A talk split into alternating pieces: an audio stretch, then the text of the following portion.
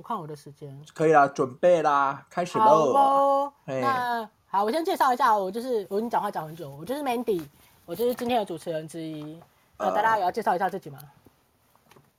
那我是主持人之二，嘿，然后我是我们我是敏啊，那主持人都会叫我阿敏啊，对。哦，对，我叫你阿敏。对。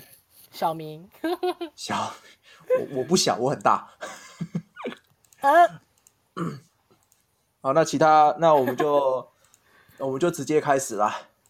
好哦，那我们今天的来宾呢，就是我们那个职业护理师那个 Mindy。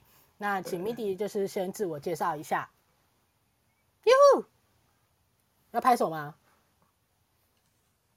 完蛋啦，Mindy，你还活着吗？Hello，Mindy，Hello，Mindy。哎，Mindy 呢？完了，Mindy 完蛋了，第一集就落差。Hello，Mindy。糟糕，怎么办？他去哪了？怎么办？好好笑哦。哎、欸，怎么这样子？哎、欸、哎、欸，你这样我们很难接呢。对啊。Mindy 还在当机？不知道哎、欸，那麦都没开啊。对啊，为什么还不开麦？Mindy 还活着吗？Mindy？哟，哎，然后后面对话，他打不开。完了。等一下哦。不对啊！各位听众哦，稍微注，稍微等一下啊。我们的右下角有个麦克风。我们的来宾我先把他，我先把他再把他拉上来，等我一下。啊，麦克风没开。对，我们的来宾有一点拉差啊。好吗？现在有了。拍手。不是，我刚刚一直开麦克风，一直打不开。哦。所以，所以手机该换一条了。可是你听得到我们讲话吗？可以，我可以听得到。现在 OK 吗？啊，OK 啊，你刚刚自我介绍吧。里面声音不见了，要跟我讲一下。哦，好。我想说，我一直自我介绍，为什么你们要一直 cue 我？你很烦呢，快点啊！好。大家好，我是 Mindy，我是一位职护。那职护的全名是劳工健康服务护理人员。那我是从事特约的工作，我大概有差不多四年的时间了。那因为工作上的需要，我想要扩充一扩充一点专业知识，所以我有取得甲级职安跟甲级职卫的证照。那同时，我也是一位就警零七一阶的执行师哦。那我是期许自己是一位健康教练，能够带领同仁迈向健康跟永续的生活形态。哦，结束了是不是？好，对 好，那今天这个第一集啊，我们的主题就是劳工健康服务的护理人员是在职安圈，就是近年来新兴的职业。因为我最近听到真的蛮多，因为我蛮多那个临床护理师的朋友，就是很多人都说想要去上这个课程，然后就是转职护这样子。那这个资格是怎么取得？这样子，就是我们第一大主题是这个。好，那第一第一个问题就是。呃，现在诊所啊、医院看医生很方便，因为台湾就是其实医疗很发达嘛，对啊。那为什么我们我们企业是需要劳工健康服务的护理人员，而不是说直接请同仁去有问题的、有身体有一些状况直接去看医生？好，谢谢主持人的提问。其实如果这个问题的话，其实我不知道大家有没有印象，以前比较大间的知名公司会有厂医跟厂护。哦，大家知道吗？好，那其实因为我们台湾呃从产业转型本来是农业，后来变成制造业，那现在科技业、服务业也就是比较占大部分。那在以前呢是比较大的公司，它可能就是也呃远光也比较放的比较远，所以他们的。公司里面都会设一些医护室，那医护室里面就有厂医跟厂护。可是当时的工作大部分都是在解决一些外伤啦，或者是一些轻症的治疗。那当时的医疗也没有那么的发达。可是呢，因为我们的比如说职业安全卫生法啦、劳工健康保护规则，还有一些劳工职业灾害保险跟保护法，一直都慢慢的在修订。那我们外面的医疗院所也就是开始变得也比较便利，所以呢，我们开始就有转型，变成转型到比较注重劳工健康方面。那已经不再只是说工作者要去。处理疾病上面的问题，而是着重在伤病的预防跟健康促进上面。好，这是对。那转型之后呢？所以我们就开始会有一些，比如说我们会听到为什么会有劳工健康服务的医护？因为其实会设这个最主要，它是要落实劳工健康保护的工作。那我们治安法里面第二十二条，它就有还。它就有写，劳工人数五十人以上就要雇佣或特约劳工健康服务的医师，或是劳工健康服务的护理人员或相关人员。对，那这个制度的推动啊，其实劳动部它是为了要维护劳动权益跟确保雇主能够提供安全健康的劳动环境，避免因为劳工在工作上因为面对绩效的压力，或者是工时太长、轮班。心理压力，或者是有一些肌肉骨骼的伤病等等造成的健康危害，而落实的一种保护制度。好，这样理解我的意思吗？我理解。可是你刚刚提到那个法规的部分，对不对？我记得说还有说，嗯、呃，像一些物理治疗师，然后心心理心理那些心理咨商那些也都是算在里面，对不对？可是它叫做劳工健康服务相关人员。包括有心理师、职能治疗师跟物理治疗师。嗯、对，那可是可是法规它是只有规定，呃，你说以劳工人数来算的话，就是只有规定医师跟医师跟护理师的人员额的配置，对吧？对对对啊，我就觉得其实其实因为这样子的话，变成很多企业，大部分的企业都会觉得，那如果说我们像我们职安想要推说，哎，我们可不可以安排一些物理治疗师的一些呃讲座或是一些活动？公司可能就是不想，因为法规没有说要。嗯，对。其实我这么说好了，其实我觉得劳工健康服务它其实是一个团队。嗯、那这个团队里面呢、啊，应该是说，呃，比如说像我我自己，我就会去评估我自己的公司或者是我自己的厂家有没有肌肉骨骼上面的问题。如果有的话，我就会提出建议，然后请主管。就是一起来讨论，看呃，职能治疗师、物理治疗师能不能能够进来，然后帮我们这些员工做一些，比如说提供一些建议啊、保护措施啊之类的等等的讲座。其实这都是在规划里面呢。那包括有些，比如说心理压力比较大，过负荷量表填起起来，人数真的那个人数的呃都会比较高负荷的人也有比较多，那我会。建议公司要不要请邀请心理师进来？然后，比如你刚刚讲的，就比如说是那个什么富士康那种，对不对？我觉得太敏感嘛，应该不会太敏感这个话题。没有啊，台湾企业都是这样啊。那过劳量表一填出来都是超级可怕的啊。就是很可怕啊，就是之前不常常有人跳楼什么之类的。对啊，吓死了。好，那那那那第二个问题就是，就是我们也是我们的大标题啊，就是。呃，那担如果说今天我要担任劳工健康服务的医呃护理人员，我需要具备哪些资格才能够当才能够就是当职护这样子？好，嗯，其实我们在劳工健康保护规则第七条第二项里面就有规定，嗯，如果要具备劳工健康服务护理人员的资格，首先必须要有护士跟护理师的资格，而且要两年以上的临床实务经验。那第二个是需要上劳工健康服务护理人员安全卫生的教育训练课程。那这个课程呢，总计是五十二个小时，上完之后还要考试取得合格证书才可以担任。对，那取得证书之后呢，你每三年还要至少十二小时的在职教育训练，才可以维持这一张证照的有效性。哦，所以如果说他是他今天假设你今天是呃当职护，然后。你三年，三年这三年都没有去上在职教育训练，那你这样就直接失效吗？还是说像我们技术是证是永久有效，只是你要再再记得回去上课这样而已？呃，你要再记得回去上课。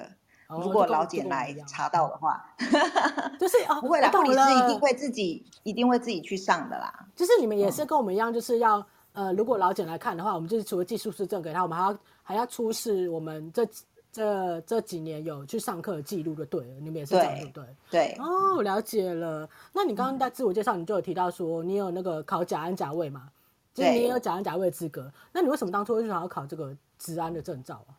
好，其实我是在一百零五年我就去取得五十二小时的资格了，但是我是一百零七年在十月、十一月的时候我才开始从事。可是当时上完课之后，其实我没有任何可以联系的，就是怎么样了解四大计划怎么做。那当时我的前老板呢，他只要求我们只要会健康管理。这样就好了。所有的四大计划他都没有让我们摸。可是我是一个啊，我在做这个行业，可是我四大计划都不懂。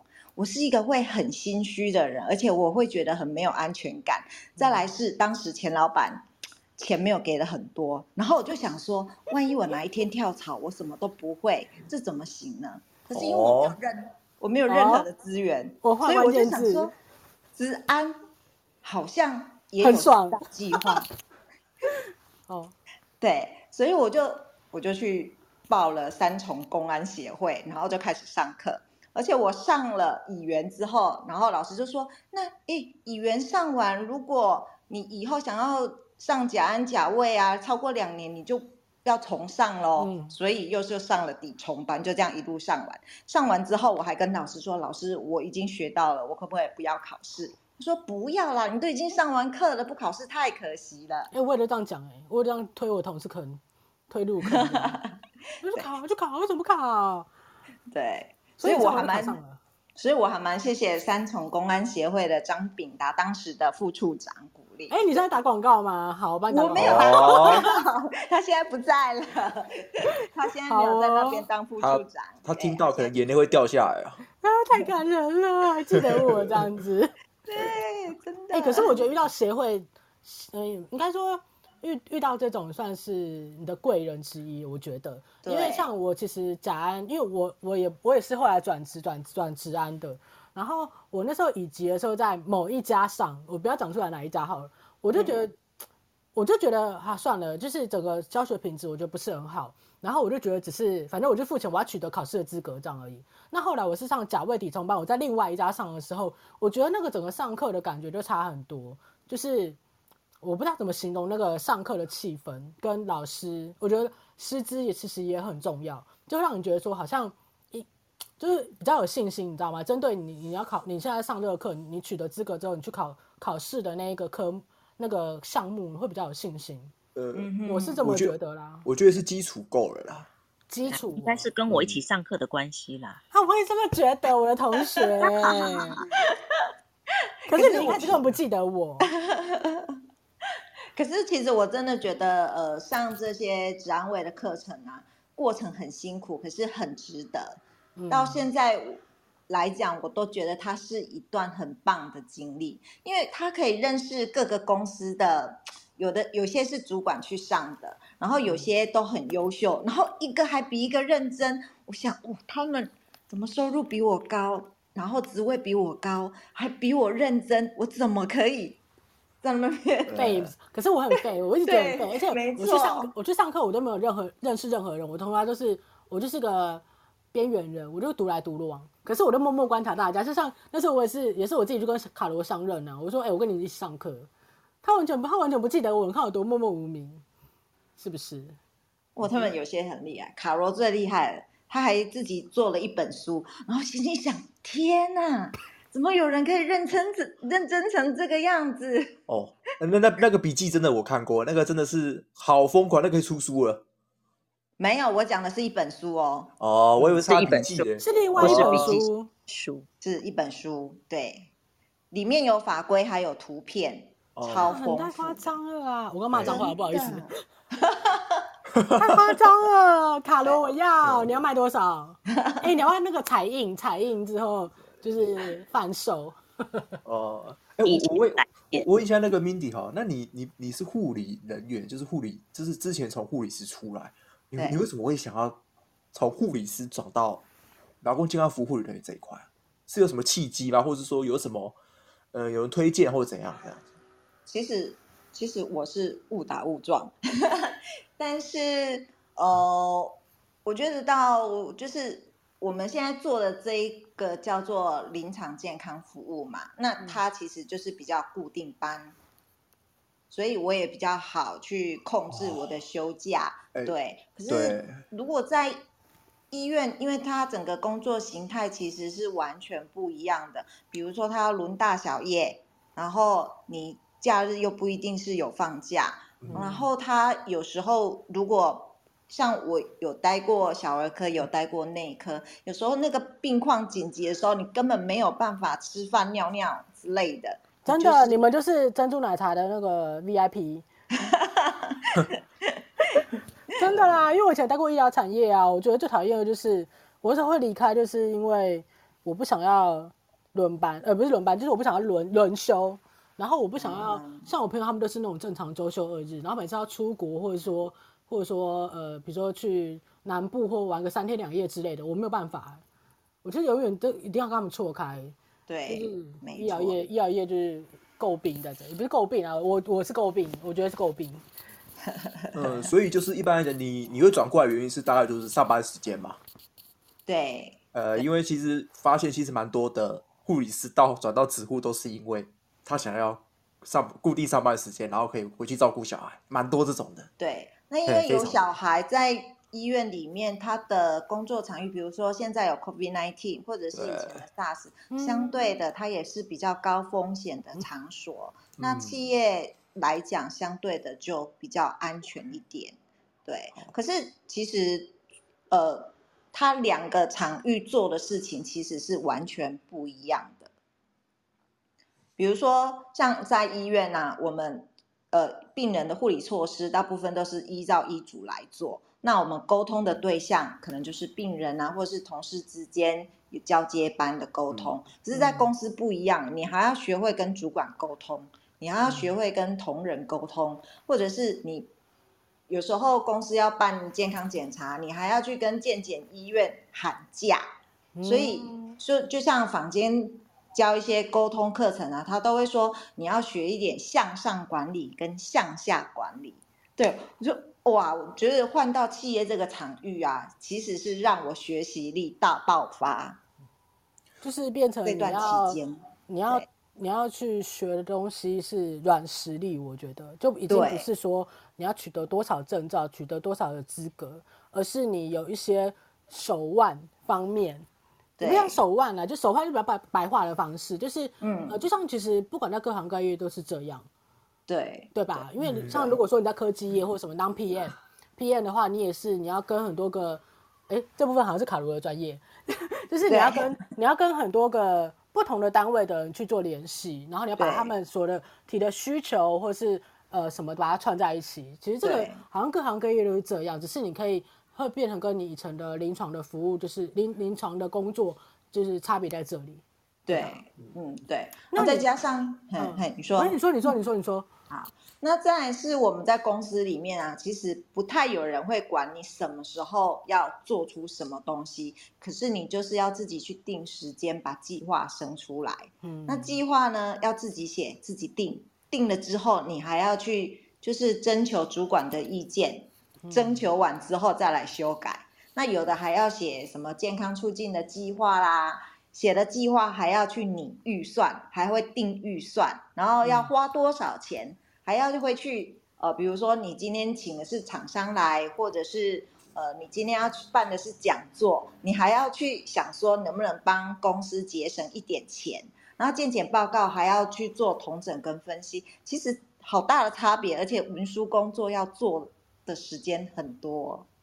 嗯，对啊，哎，那你拿到。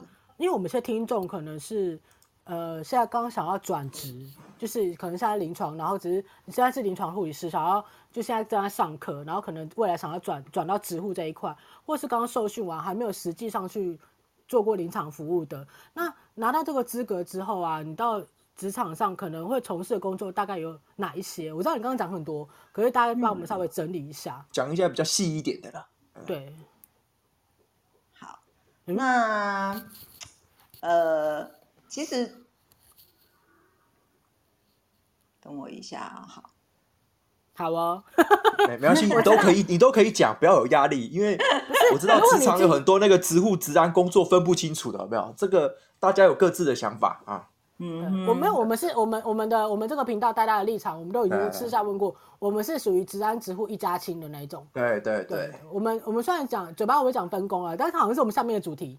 虽然是嘴巴我们我是讲分工，但是对我来说，所谓的分工我不是要分得一干二净。对，我们这我觉得这是互相配合，然后这是下一个主题的啊。对啊，好，那还是这个这个，题你刚刚前面讲很多了，那我们可以问最后一个，因为其实时间有点有点爆掉了。我们看一看，那其实那那如果那像你，因为你现在是已经大概临场服务已经做了四年多的时间，那如果你是在一开始就刚转转到这一行的时候，你在在执行的时候遇到什么一些阻碍吗？在好，那我先稍微讲一下我刚刚就是你刚刚前面讲的问题，我再告诉你我有遇到了什么样子的阻碍。嗯、好，好，那。其实，如果说今天一个新手职护去啊，其实他要把自己想象成是一个健康管理团队进驻到这个公司里面去。那进去的第一件事情，其实你是要去帮公司做整体的风险评估。然后呢，再有评估的分析结果，再提供相对应的改善建议。可是这个都是跟职安、跟职医或是劳工健康服务医师一起，比如说去巡场啊之类的，大家一起，然后再跟职医讨论之后整理出来，然后提供建议给我们的企业端。对，那因为我们进去最主要就是要预防。企业里面有没有什么潜在的危害啊？或者是他在工作里面会有一些相关的暴露导致的，就是有没有什么危害，我们需要去做调整跟预防的。嗯，对。那如果有需要调整的，我们会帮他做一些比较比较适性的工作指派。所以，我们这个整个服务的内容，它叫做劳工健康服务。那我们就是所谓的劳工健康服务的护理师，或者是。医师，对，所以如果进去职场，你首先你要知道怎么样叫做风险评估，然后呢，你还要知道，呃，健检应该要怎么样去分析，然后高风险劳工有哪些，如何健个案管理，然后什么叫做母性健康保护，或者是你工作相关疾病预防，你应该要怎么预防，等等等，这些通常做的都是这些工作，对。那我们会遇到的阻碍就是，我刚刚有讲到说，我们会做一些员工健康检查的分析跟评估嘛。那我们刚进去，尤其是我进去就是特约。那通常我我呃曾经有一个同仁跟我说，哈，我追他第二次的时候，他就跟我说，哎，我觉得啊，你们才来两小时，就是屁股都还没有坐热，你们就要走了。我觉得你们约谈我只是做做样子。给老板看而已，所以我请他三个月之后回来追踪。他说我应该是不会追踪他，所以这是我们第一个碰到的，呃，在同仁对同仁问题碰到的问题，同仁的想法了。对对对对。然后刚进去公司的时候啊，很多公司他们也是第一次有特约的职户进去，其实要做什么，刚开始他们也不太清楚。那当我们要就是报呃见检异常，然后要约谈同仁的时候，通常主管就会问，面谈时间要多久？会不会影响到他们的工作太久？哎、嗯欸，对我们公司也是这样。对，然后刚开始面谈的场地还没有，就变成说同仁在哪里，你就要跑去离他最近有一个比较空旷的地方，别人听不到的地方，然后找他坐下来面谈，然后时间只有十到十五分钟。刚开始我碰到的。就是公司有时候会这样，对，然后后来就是慢慢的跟主管沟通，然后主管也知道，其实我们是真心的希望同仁能够健康，也关心他异常的部分，可以好好的去做追踪，所以到后来就会给我们一间会议室啦，或者是会客室，然后慢慢的把面谈时间拉长到三十分钟或四十分钟之类的，嗯。我觉得，我觉得你刚刚讲我蛮有同感的，因为不只是你们会遇到，像我那时候刚转职安的时候啊，因为我们都会巡检嘛，每天都要例行巡检，然后我就常常遇到那种、技术员，或者说一些老师傅就说，哦，你就是你是比较高级一点的技术员而已啦，就拍拍照就有钱领了。我 几乎每天那时候刚每天都听到这种话，我真的他说受不了，我就直接你知道我，我嘴巴很坏，我就直接讲回去，我说不然你就考上证照，你就跟我你就跟我一起一起来一起拍拍照领钱啊，嗯，就是。我觉得这种问题好像就是他们，呃，一般的同仁对于我们还不熟悉的时候，都会有这样子的想法。对，他会有这样子的疑问。对，我就觉得啊、呃，就是要变成好像我后来就把他们当成幼稚园小朋友，然后用 用真心对待他们。后来就是对我的态度就是比较好一点。哦，对，所以啊，你讲没有？其实就是我们讲的刻板印象啦。对，是这样而已。因为治安人员，大家你就走走而已啊，没你的事。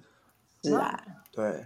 我然后我那时候我自己还讲说，哦，你要我有事做是不是？因为他在爬，他在爬河梯，就他们在呃在维在维修那个空调。然后我就说，你要我有事做是不是？你现在摔下来啊！你知道我这个人讲话，我就我就嘴巴下地狱了。我说，我说你现在摔下来，我就有事做，我就忙死了。我就这样讲。哇！然后他们他们就就是对，就是突然发现怎么我因为我我一开始都不讲话，一开始就是没有没有讲回去。然后我是那种就是事不过三，你只要讲第三次我就没送，我就一定要讲回去这样。嗯、然后我就讲回去之后，他们就是从此以后就是毕恭毕敬，我就那、哦、我就霸凌人家。OK，嗯，对啊，好，那啊，哎，你们要讲吗？没事，我想要 Q，我想要 Q 下一个问题，因为已经三十分了。我现在最后问一个问题，就是我知道这个问题是有点敏感，嗯，就是比较敏感的问题，但是。呃，就是不管是从职护，呃，从临床护理师转到职护，或是像我们平常在换工作、换公司，我们都一定会考量到薪资这个部分，这个就是你会去综合性考量的其中一个点。那对，呃，你不用回答实际的数字，只是我们想要了解说，你满意你现在的这个薪资吗？那呃，可能会跟临床以前在临床的时候比，一定会有落差。那如果说特约跟非特约也会有落差，那我们是想要了解一下说。呃，如果对于你自己来讲，你你满意你现在的这个特约护理师这个收入吗？哦，呃，现在还行。好哦。可是其实哦，呃，特约有些就是顾问公司啊，或者是有些机构啊，嗯、其实他们会给特约的护理人员钱没有很多。我真的觉得特约护理师要自己要坚持，太少的钱千万不要去。我举我自己的例子好了，因为我刚开始的特约的钱并没有很多，那我都是因为我们跑不同厂家，你就是要自备交通工具嘛，不是骑摩托车就是开车。那像我自己是开车，那我那时候我一个礼拜有五个厂家要跑。然后我就是在接厂家跟厂家之间，我就发生车祸。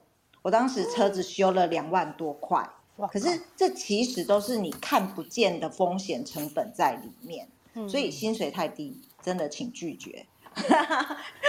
那那我想问哦，像你刚刚讲说你这样出车祸，那你人是没事，如果你今天是有事呢，你能报工伤吗？没有，老板还没有帮我加劳保。靠哦，对。哎、欸，不行，我刚刚骂脏话，公开。所以各位听众朋友知道了哈，你是新新人的护理师转到职那个劳工健康护理，你要怎么做了哈？你要、就是、对，我们就不要明讲了，好不好？就是该该有的东西一定要有。那个特约职护跟厂护，你们自己做选择，已经讲那么白了啊。当然看书吧，我说这个顾问公司可以学东西很多，或这个场域学些东西多也也不一定嘛。对对，可是我觉得有些顾问公司真的还蛮不错，他会教你法规，还会教你四大计划怎么做，然后还会帮你培训做教育训练，还有三节奖金，还有不定期的电脑更换，还有补助，我超羡慕的。所以其实我觉得，就是你自己要有一点点弹性。如果是像这样子的公司，我觉得我可以有那个薪资调整的弹性，因为毕竟我是被保护的。嗯，对、嗯、对，可是今天假设连劳保都没有，都没有保护你的话，那你薪水应该再高一点呐、啊，不是这样子，不然就是你不要做。对，了解了解，因为你也算是算是在工作嘛，那工作只是职业的那个名称不同而已啊。对，对啊，那就跟我们在找工作一样啊。如果我我常常很很常在一零四看到什么呃，给你的福利哦，福利写劳健保，我想干劳健保不是不是应该要有的东西吗？怎么可以叫福利？冷静，我骂脏话就是 I'm sorry，你在干什么？冷静。哎呦，怎么办？大家都听我骂脏话。对，冷静。好啊，那因为这个第一集我们把想控制在二十分钟以内，就没想到三拖了三十五分钟。那我们呃，我们五分，我们就大家先去喝个水，让我们让我们的那个 MIDI 去喝个水，然后大家上厕所去上厕所。我们五分钟之后，我们四十分四十分回来接我们的第二集。第二集我们讲的内容会是在呃劳工健康服务跟临床的工作内容的差异。可是其实刚刚有讲到一些了啦，就可能再稍微说明一下，呃，有一些问题要问这样，或者说呃。会讲一下说跟治安人员我们是如何在做分工跟分工分配之类的。那大家就五分钟之后再回来，四十分钟，呃，八点四十我们准时第二集哦。OK，大家去休息。